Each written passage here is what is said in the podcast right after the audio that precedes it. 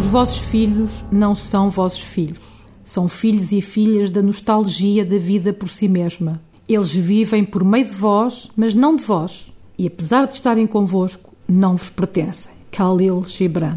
O conceito de família comporta uma consistência referencial em si própria específica, a partir do objetivo de fundo que é o desenvolvimento harmónico em reciprocidade constante, em temporalidade enriquecedora de todos os seus componentes, por forma a uma sociabilidade espontânea. A família encontra a sua fundamentalidade radical e a sua expressão própria na construção de um projeto existencial em conjunto. Porém, também é um dado científico que é nos conflitos familiares que se experimentam as emoções a um nível mais primitivo e também as mais baixas e mais fortemente destrutivas, porque é dentro das quatro paredes de um lar que estes sentimentos em bruto se concentram e amalgamam como numa panela de pressão. Daí que, mesmo no seio da família, o menor se encontra em situação especial relativamente ao adulto. É desta especialidade que o menor retira o direito à proteção especial de que necessita para preservar o seu futuro, desenvolvendo-se sadia e normalmente nos planos físico,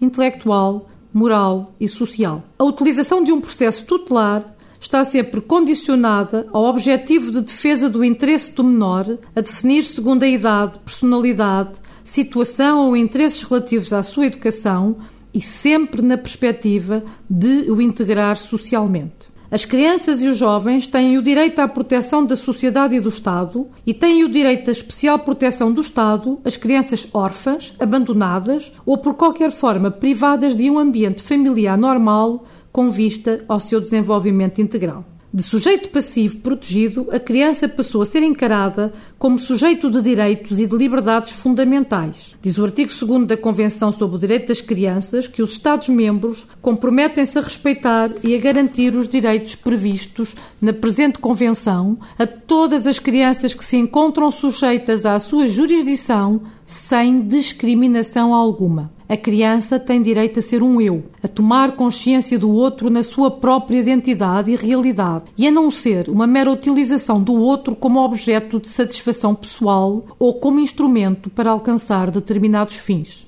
Conforme se consagra na Declaração dos Direitos da Criança, o interesse superior desta deve ser a consideração determinante de um processo de promoção e proteção ou de regulação de poder paternal. E daí que a responsabilidade parental tem de ser avaliada atendendo ao modo como assegura o interesse do filho, relegando para um plano secundário o interesse dos pais ou dos adultos nele envolvidos.